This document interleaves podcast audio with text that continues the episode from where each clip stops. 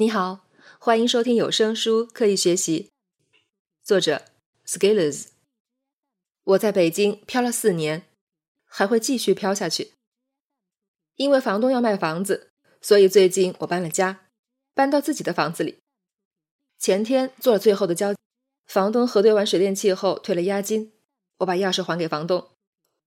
在离开屋子要锁门的时候，我回头看了一眼这空荡荡的房间。好像空的都有了回音，而这回音让我想到了四年前我刚刚定下房子签约的情景。我毕业开始工作以后就租了这套房子，房子是一处老旧的某部委家属院里的民居，有一个安静的院子。房子离公司不远，我特意为了住得近才找的。大概因为这是家属院，所以经常看到许多老人。由于院子不大，所以一到夜晚，院子里就停满了车。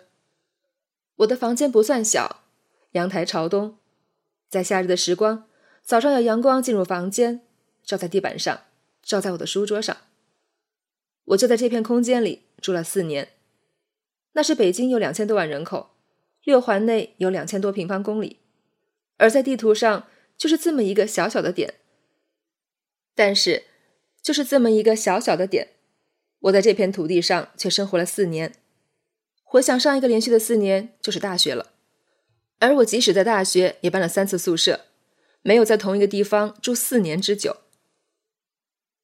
当我们在高中憧憬大学的时候，好像四年是那样漫长，而我们毕业走向社会，生命不断展开，却发现一年一年，时间似乎越来越短了。其实也的确是这样，我们的年龄增长的时候。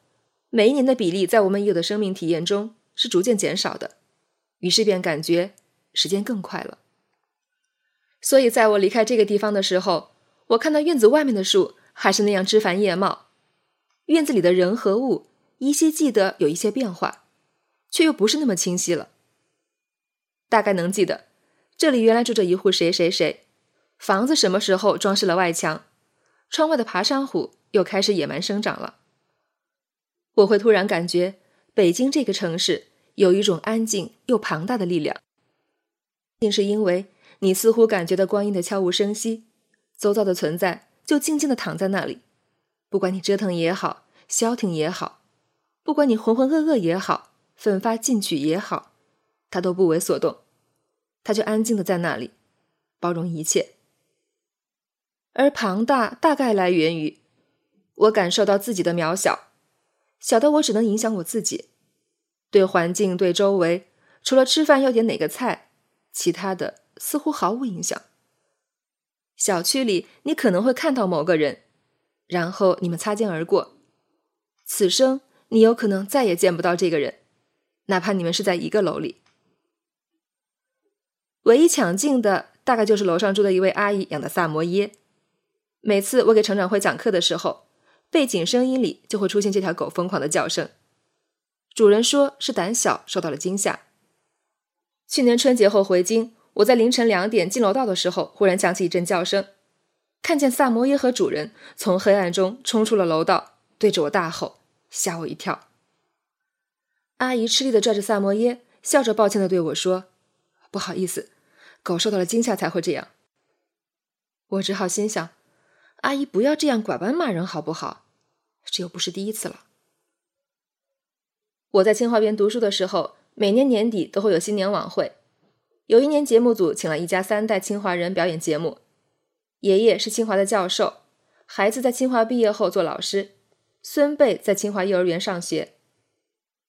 白发苍苍的老人说：“我在这片土地上工作了一辈子，也算为祖国工作了五十年。”我当时第一反应就是很神奇，竟然在一片土地上生活一辈子，这到底是一种什么样的体验？直到后来我读了《乡土中国》，又开始写作，才明白一片土地对于中国人的意义。其实这是根植在中国人内心的一种根深蒂固的思维方式。由于我们的农业文明的需要，我们都会长期让自己属于一片土地。但是我属于哪里呢？北京。是我的归属之地吗？我不知道。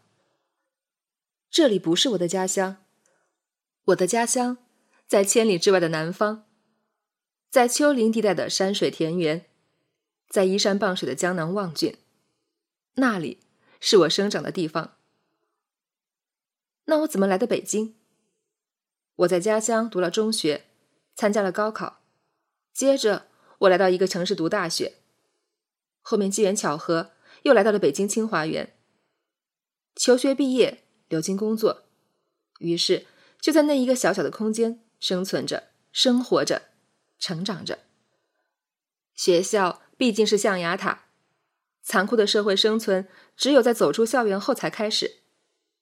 在社会的大学里，或放纵，或安逸，或折腾，或进取，都或在社会的体系中，最终收敛到一个位置。穷或牛，都是自己的选择。社会是浪，我们只是一滴小水珠而已。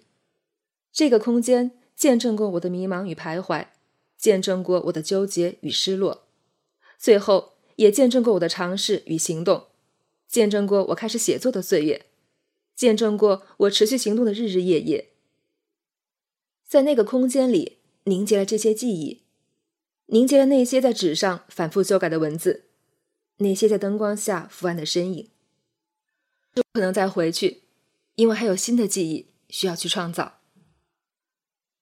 但是这里能变成我的家乡吗？我会在这里扎根生存吗？会在冬日里未除雾霾，贡献人体的力量吗？